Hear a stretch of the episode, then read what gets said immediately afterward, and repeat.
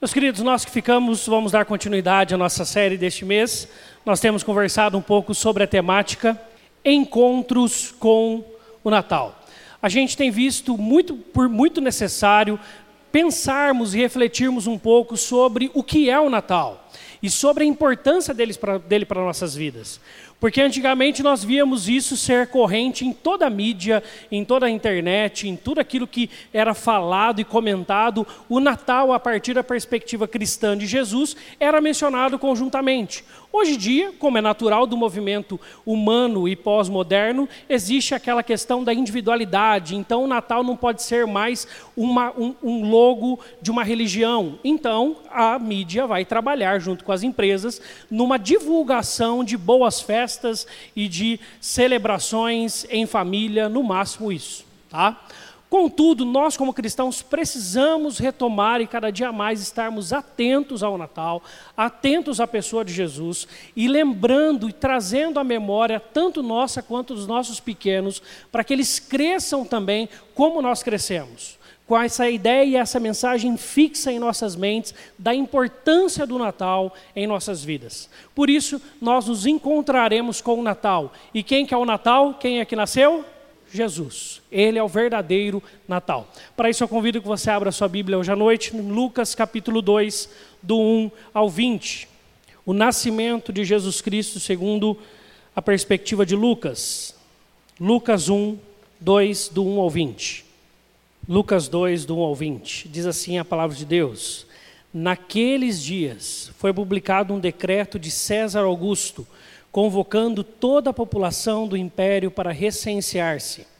Este, o primeiro recenseamento, foi feito quando Quirino era governador da Síria. Todos iam alistar-se, cada um à sua própria cidade. José também subiu da Galiléia, da cidade de Nazaré, para a Judéia, a cidade de Davi chamada Belém, por ser ele da casa de família de Davi, a fim de alistar-se com Maria, sua esposa, que estava grávida. Estando eles ali, aconteceu completarem-se os dias. Ela deu à luz o seu filho primogênito, enfaixou e deitou numa manjedoura, porque não havia lugar para eles na hospedaria. Havia naquela mesma região pastores que viviam nos campos e guardavam o seu rebanho durante as vigílias da noite. E um anjo do Senhor desceu aonde eles estavam, e a glória do Senhor brilhou ao redor deles, e ficaram tomados de grande temor. O anjo, porém, lhes disse: Não temais, eis aqui vos trago boa nova de grande alegria, que o será para todo o povo. É que hoje vos nasceu na cidade de Davi o Salvador, que é Cristo, o Senhor. E isto vos servirá de sinal: encontrareis uma criança envolta em faixas e deitada em manjedoura. E subitamente apareceu com o anjo uma multidão da milícia celestial, louvando a Deus e dizendo: Glória a Deus nas maiores alturas e paz na terra entre os homens, a quem Ele quer bem. E ausentando-se deles os anjos para o céu, diziam os pastores uns aos outros: Vamos até Belém e vejamos os acontecimentos que o Senhor nos deu a conhecer. Foram apressadamente e acharam Maria e José e a criança deitada na manjedoura. E vendo, divulgaram o que lhes tinha sido dito a respeito deste menino. Todos que ouviram se admiraram das coisas referidas pelos pastores. Maria, porém, guardava todas essas palavras, meditando-as no coração. Voltaram então os pastores, glorificando e louvando a Deus por tudo que tinham ouvido e visto, como lhes fora anunciado. Vamos orar? Obrigado, Deus, porque o Senhor é um Deus grande e maravilhoso. A tua palavra nos diz que o Senhor é onisciente, o Senhor é onipotente, o Senhor é onipresente. O Senhor sabe de todas as coisas, o Senhor conhece tudo, o Senhor está em todos os lugares e o Senhor tem todo o poder. Apesar de tudo isso, o Senhor escolheu vir de uma maneira tão simples entre nós, tão singela, numa família tão simples. E nós te agradecemos porque isso nos ensina o significado do Natal. Que a cada dia nós possamos nos reencontrar verdadeiramente com o Natal, com o primeiro Natal, com Jesus Cristo em nossos corações. Em nome dele oramos. Amém. Eu já fiz a pergunta, mas deixa eu repetir. Quem está acostumado com ceia de Natal aqui, em família, levante uma de suas mãos. Levanta bem alto, né? Aí fica mais fácil para eu ver. Jóia, e almoço de Natal? Quem está mais acostumado com almoço de Natal? Eu cresci mais acostumado com almoço de Natal do que com ceia, pelo menos no meu núcleo familiar. Né? E é muito gostoso ambas as celebrações. É um momento muito agradável. Só que também pode ser um momento muito complicado. Na é verdade, pode ser algo muito bom, como pode ser algo muito ruim. Por quê? Porque por vezes nós temos que fazer a escolha entre essas duas questões: ceia ou cabo de guerra na família no Natal. A gente vai ter aquele momento gostoso, que as gerações se encontram, que aqueles parentes que moram longe, quem sabe, conseguem estar perto. E a gente pode ter um compartilhar de vida, um momento de se alimentar, aquelas mesmas e velhas piadas, né? O tiozão que vai falar assim, para ver, é para ver ou para comer, né? E tudo mais. Natural de toda celebração de Natal. Tem que ter o tiozão. Outro dia eu dei uma piada dessa lá no, na equipe de música, eles me chamaram de tiozão. Eu falei, pronto, já foi, né? Já era. Isso acontece. E é muito gostoso, é muito agradável essas celebrações de final de ano e podem ser maravilhosas. Mas, infelizmente, e não é difícil você encontrar, na verdade é fácil até demais, momentos em especial desses que parecem um cabo de guerra na família. Todos querem mostrar quem tem o melhor casamento, né? quem está com a família mais bem estabilizada, quais filhos estão mais bem-sucedidos.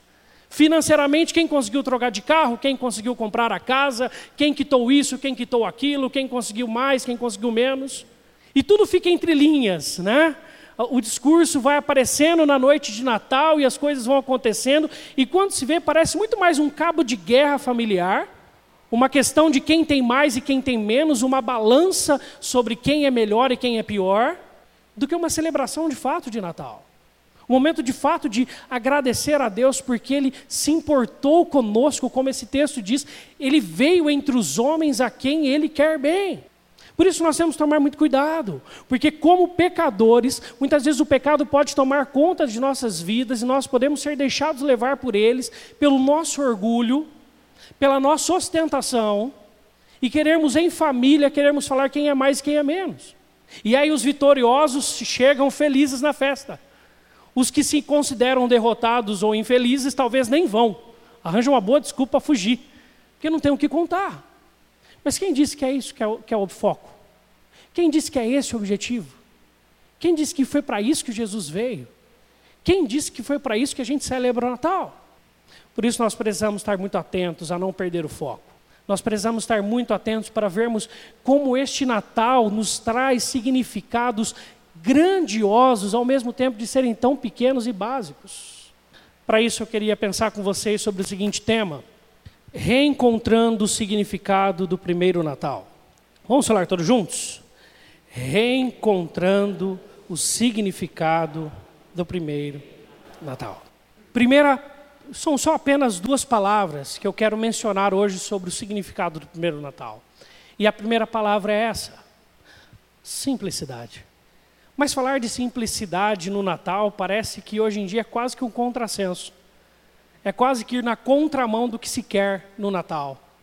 Falar sobre simplicidade no mundo onde todo mundo quer ser mais que os outros parece tão fora de moda, mas foi assim que Jesus quis.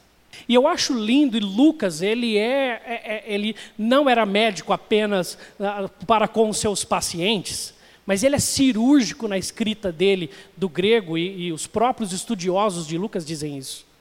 Porque Lucas, quando vai narrar a, o nascimento de Jesus, o ser humano mais importante da história, aquele para qual ele escreveu todos os dois livros, tanto Lucas quanto Atos, quando ele vai narrar, ele diz o seguinte: estando eles ali, aconteceu, completaram-se-lhe os dias, ela deu à luz o seu filho primogênito, enfaixou e o deitou numa manjedoura, porque não havia lugar para eles na hospedaria. Ponto final. Primeiro Lucas narra assim porque assim foi. Quando José e Maria estão de fato em Belém e eles precisam fazer essa longa viagem, a viagem de Nazaré, onde eles estavam para Belém, é uma viagem de 170 quilômetros. Você já imaginou viajar 170 quilômetros sem carro, Quanto mais com uma grávida de nove meses. Gente do céu, terrível pensar isso. E se não bastasse, apesar de serem 170 quilômetros, não é numa linha reta, não é no espaço plano, porque apesar de serem 170 quilômetros, são 252 quilômetros, metros de distância em relação à altura do mar. Ou seja, eles 252 quilômetros acima da altura do mar, 252 metros. Eu estou confundindo metro com quilômetro aqui. Mas tudo bem, deixa para lá. 252 metros acima da linha do mar, é uma subida. Eles vão andando nesses 170 quilômetros, subindo. Quem já teve uma grávida perto de você, levante uma de suas mãos. Deus te deu paciência por um tempo. Quem já foi grávida, levante uma de suas mãos. Deus deu duas vezes mais para elas, tá bom? Não é fácil. O período difícil. Ainda mais num calor desse, quem sabe, fosse calor lá. E você fazer uma viagem dessa. Ah, o menino, olha, se tivesse viajado com sete meses, nascia com sete meses. Porque uma viagem dessa, depois disso, tinha que nascer. Né? E eles chegam lá, e quando Lucas vai narrar, ele fala apenas isso para a gente. Estando eles ali, aconteceu completar-se os dias, e ela deu à luz seu filho primogênito, enfaixou, deitou numa manjedoura, porque não havia lugar para eles na hospedaria. Depois eu convido você para, até por curiosidade, retornar em Lucas e ver no capítulo 1 a narração do nascimento de João Batista. Como que João Batista é narrado com muito mais cele celebridade, com muito mais alegria. Os vizinhos se juntam para festejar com Zacarias e Isabel o nascimento do seu primeiro filho. Mas Jesus nasce com a mãe e com o pai. José faz o parto de Maria, você já pensou nisso? Já pensou o que você fazer o parto de alguém no meio de animais? E é normalmente quando a gente pensa naqueles lugares como a estrebaria de animais, você fala assim, ah, mas deve ser um lugar muito bonito, lugar muito limpo, porque quando eu olho o presépio lá no shopping, né, parece algo tão organizado, fala assim, ah, vou poder decorar o meu quarto, o quarto do meu próximo bebê assim. Mas não é bem assim. As estrebarias daquela época eram em cavernas. A sujeira dos animais estava em todo lugar. Eles não eram tão cuidadosos quanto somos hoje. Então é um espaço imundo, sim. A manjedoura onde os animais comiam. Então imagina só em que lugar Jesus estava, em que lugar que você vai colocar um recém-nascido. E é no meio de toda essa situação. E sabe por que, que Maria está ali para fazer o censo? Ela está ali porque ela estava grávida. Ela provavelmente não ficou na terra dela, exatamente porque ela estava grávida e engravidou no período do noivado. Porque na época do recenseamento bastava apenas a presença do homem, ele registrava toda a sua família. José carrega Maria com ele, porque ele sabia que se deixasse Maria lá em Nazaré, ela sofreria muito mais pela família do que se fizesse uma viagem dessa. E é no meio dessa conjectura tão, tão, tão fora do, do, do esplêndido, do lindo, do grandioso que Deus se faz. E Jesus nasce ali. Casal simples, casal sem nenhuma nobreza, e um casal depois de uma viagem terrível. E Jesus nasce. Mas nós não podemos confundir simplicidade com simplista. Porque isso Jesus nunca foi. E as pessoas a qual ele escolhe estar naquele momento também não eram. Nós já conversamos semana passada sobre a grandiosidade da escolha ter, que foi preciso ser feito por José e Maria para viverem o que eles viveram. O tanto de coisas que eles abriram mão para viverem o que eles estavam vivendo. Eles eram simples, eles eram um casal desprovido de qualquer nobreza ou de qualquer riqueza, mas eles eram profundamente obedientes a Deus. Eles eram profundamente conscientes do chamado e da vocação de Deus que Deus tinha colocado no coração deles. Eles estavam completamente comprometidos com Deus. E é por isso que Deus escolhe aquele casal para que fossem os pais de Jesus. Simplicidade requer muita profundidade. Porque muitas vezes é no meio da ostentação que quando você cavuca ali, tira aquilo que é de ostentação, aparece apenas algo superficial, sem profundidade, sem verdade, sem nobreza de fato. E hoje em dia as pessoas estão muito mais preocupadas com isso. com ter do que com ser. Mas Jesus, quando escolhe um casal, ele escolhe um casal simples, humilde, mas um casal completamente profundo no seu compromisso com Deus. Além disso, essa simplicidade ela é de grandeza e de detalhes. Você percebe o movimento que Deus faz para que a palavra dele se cumpra. Ele permita que no tempo certo Maria fique grávida. Ele permite que no tempo certo aqueles governantes chamassem um recenseamento. Ele permite que a viagem aconteça. Ele permite que Jesus não nasça numa viagem daquela. Ele permite todas as coisas acontecerem. Para que Jesus nascesse na hora certa, no momento certo, no lugar certo, nos mínimos detalhes. E todas as promessas do Antigo Testamento em relação àquele que viria, aquele que haveria de vir, se cumprem em Jesus. Por isso, nós podemos dizer que a simplicidade e o simples foram uma escolha de Deus. E ainda é hoje. Lá em Mateus capítulo 11, quando Jesus vira para os discípulos dele e para uma multidão de pessoas desprezada pela sociedade, não eram os bons, ele vira para aquela sociedade e fala assim: Pai, eu te agradeço, porque aprove ao Senhor se revelar aos simples e humildes, e não aos grandes. O Senhor quis assim. Quer dizer que Deus não quer compromisso com pessoas grandes, ricas ou poderosas? De forma alguma, isso é verdade. Deus quer e Deus tem feito e encontrado muitos corações de pessoas ricas. Mas de pessoas ricas, e Deus ensina os seus corações a serem simples. Porque você e eu podemos ser muito ricos e bem-sucedidos na vida, mas totalmente simples, sinceros, autênticos, profundos, sérios com Deus, convictos da nossa vocação, humildes. Uma coisa não exclui a outra. Ao passo que nós podemos ser pessoas não tão bem-sucedidas assim, e se olharmos ao redor, vemos pessoas muito melhores, sucedidas financeiramente, quem sabe, ou em outras áreas da vida mas sermos pessoas mesquinhas, ignorantes e que distratam o outro e sem simplicidade.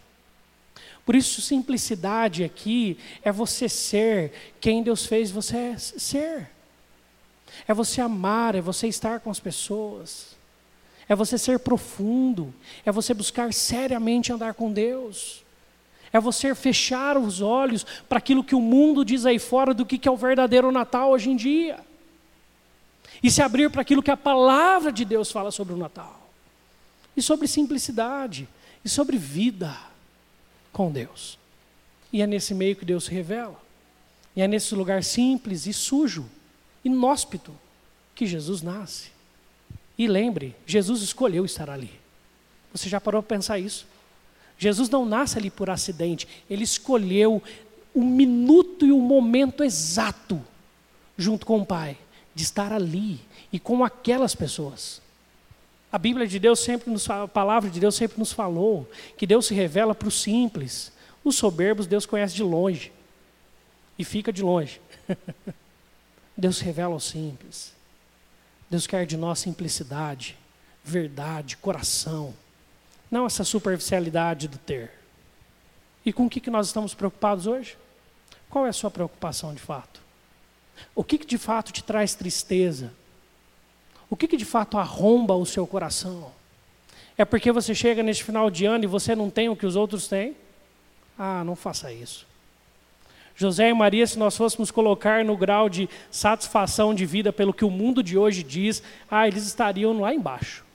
Mas quando Maria canta o hino, ela fala assim: Deus, obrigado, porque o Senhor viu na humildade da tua serva que eu estava disposta a te obedecer. E o Senhor me chamou por graça. Eu não mereço, mas eu estou aqui. Que se cumpra em mim a tua vontade. É dessas pessoas que Deus se aproxima. São essas pessoas que Deus se relaciona. São com esses corações que Deus quer familiaridade. Ao passo que a outra característica do Natal é a humildade. O texto diz o seguinte: que um anjo apareceu a um grupo de pastores que estavam de vigia naquela noite, cuidando de suas ovelhas. E aí, o versículo 13 e 14 narra uma das cenas que eu fico pensando das mais sublimes da história.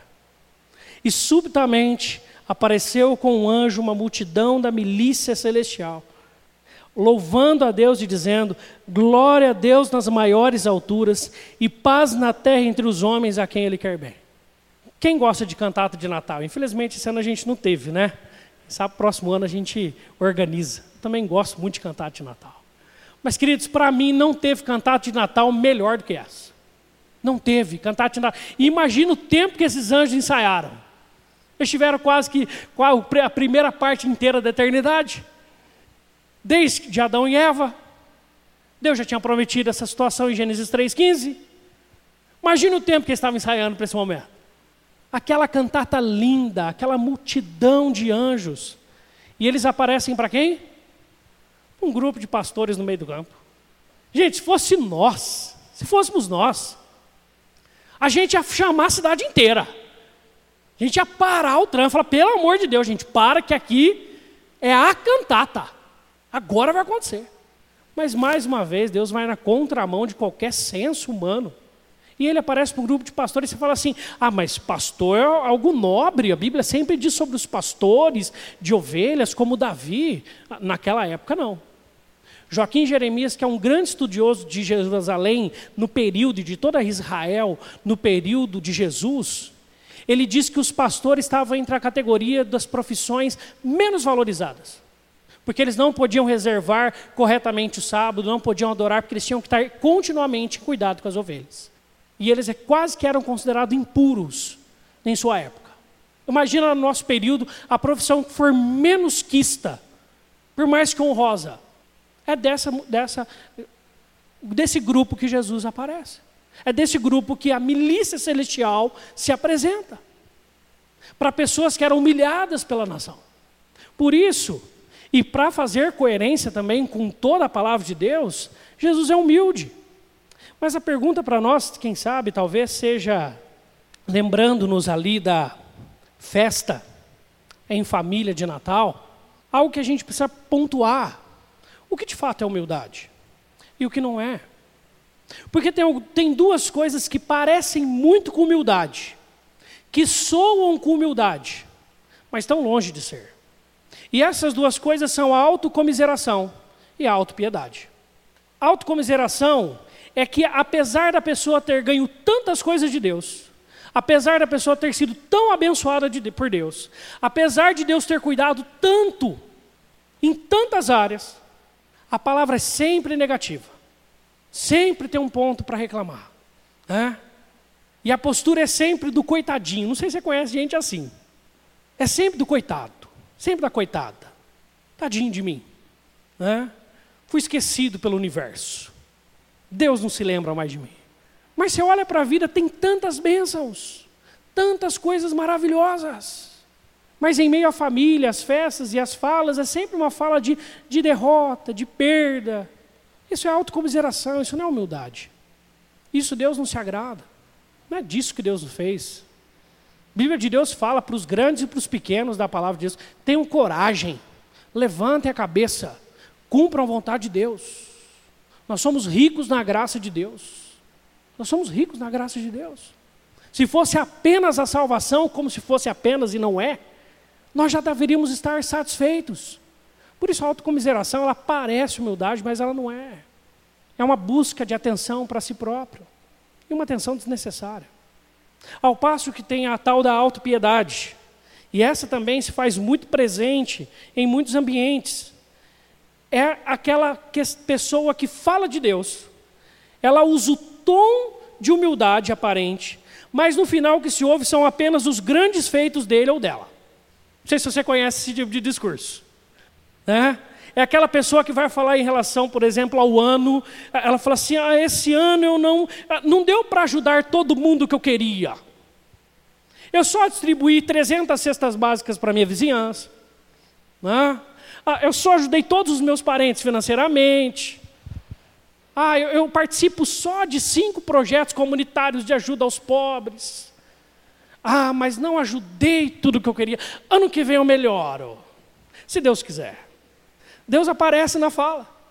Mas no final, quando você ouve o discurso, é apenas para falar o quanto fez, o quanto deixou de fazer, o quanto vai fazer, o quanto não fez.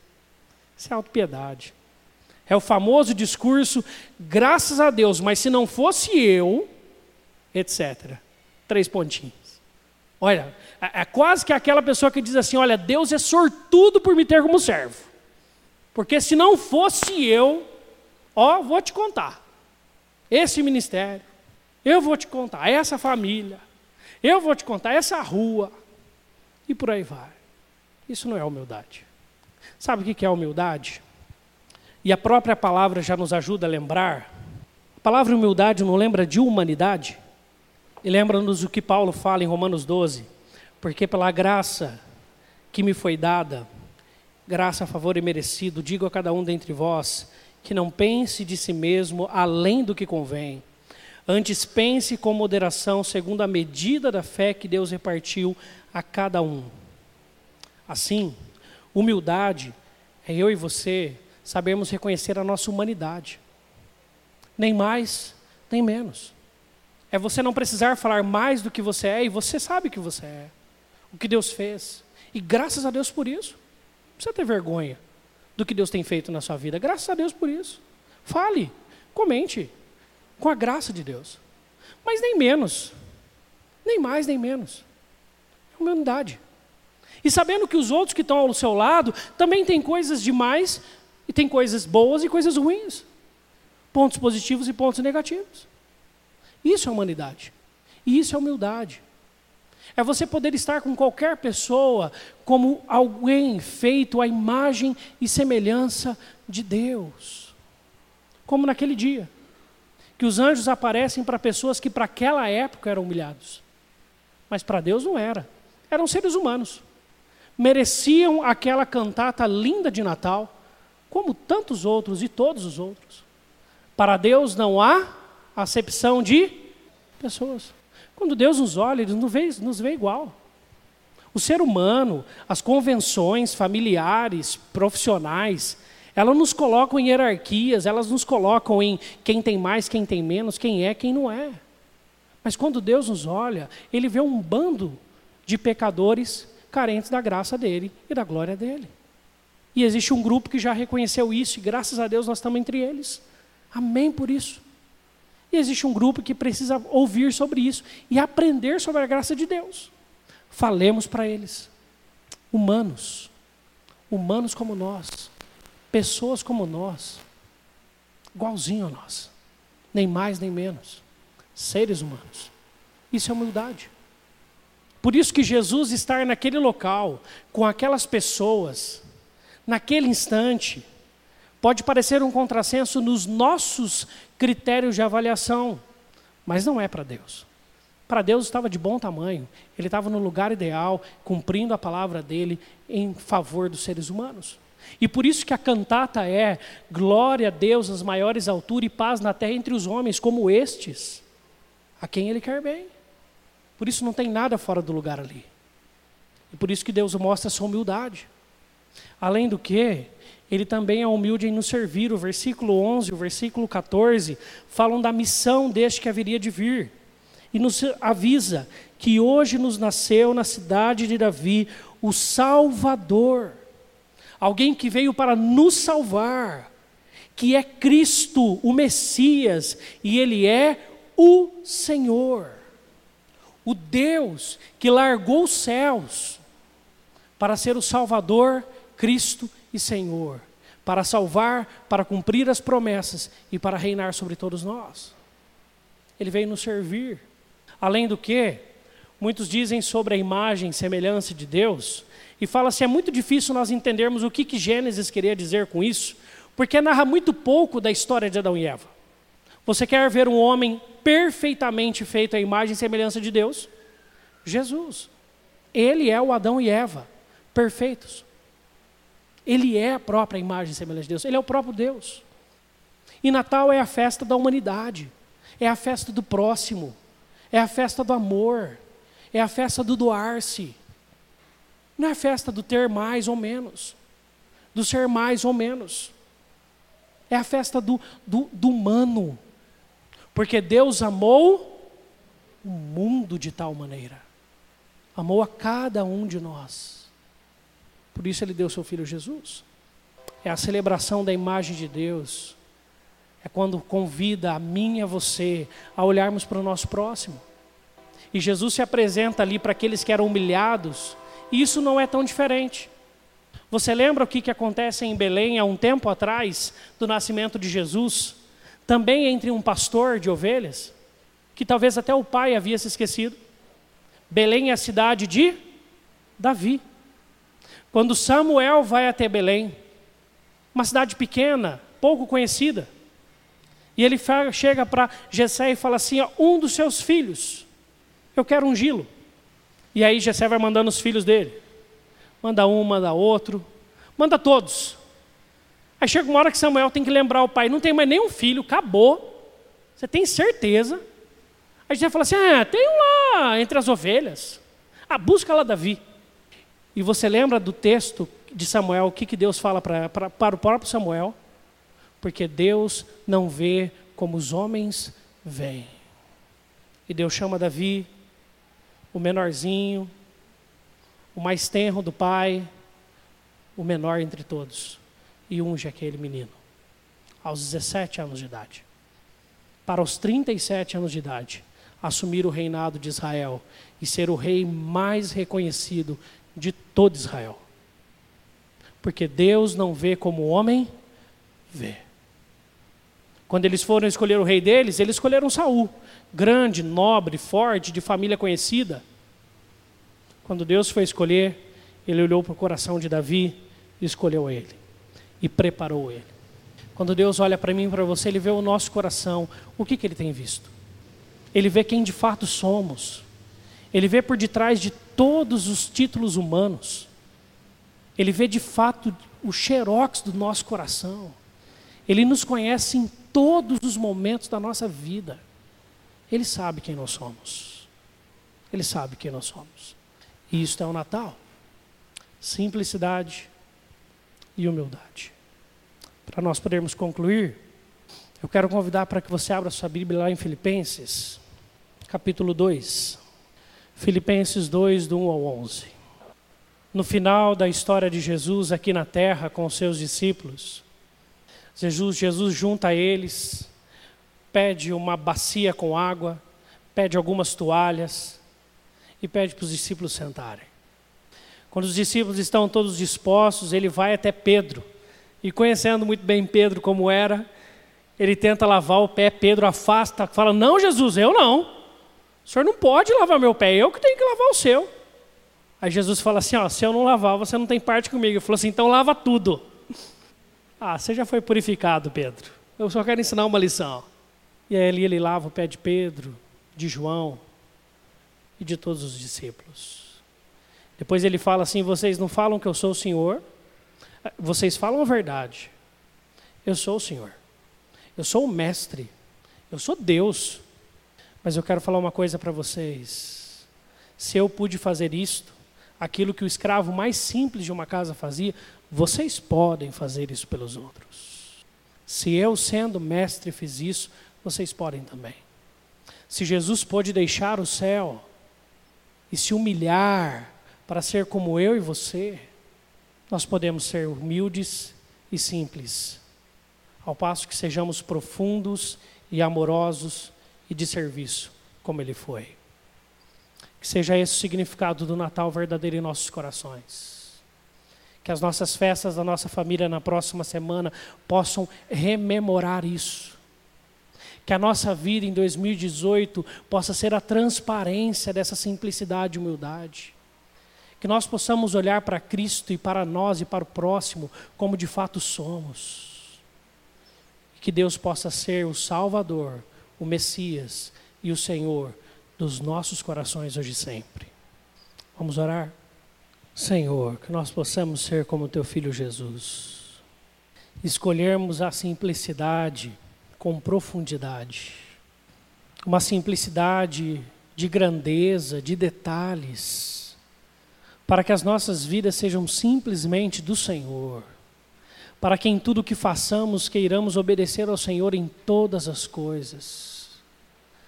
Para que o Evangelho, a verdadeira boa notícia, possa alcançar os nossos corações, para que nós possamos nos render a Ti em toda a nossa vida e simplesmente te obedecer. Ainda, Deus, faz-nos humildes, para orar, olharmos para todos os seres humanos como iguais, como seres pecadores carentes da Tua graça, carentes do Teu Evangelho. Olharmos para os nossos irmãos na fé e amarmos a cada um olharmos para as pessoas que estão fora e amarmos elas ao ponto de desejarmos que elas estejam dentro, dentro da tua graça, dentro do corpo de Cristo. Que assim, Deus, através da simplicidade e da humildade de Jesus, tão claramente revelados no primeiro Natal, nós possamos de fato, Senhor Deus, resplandecer o Natal em nossos corações e mentes e queiramos ser simples e humildes como nosso Mestre, Senhor e Salvador é. Ensina-nos pela tua graça e pelo teu amor e pelo teu Espírito e abençoa-nos a vivermos essa realidade. Vamos ficar em pé? E agora, irmãos e irmãs, ide em paz. Que a graça do nosso Senhor e Salvador Jesus Cristo, o amor de Deus, o nosso Pai, a comunhão, a graça, a companhia, as virtudes do Espírito Santo estejam e sejam sobre cada um de nós e sobre todo o povo de Deus espalhado pela terra, hoje e para sempre. Amém.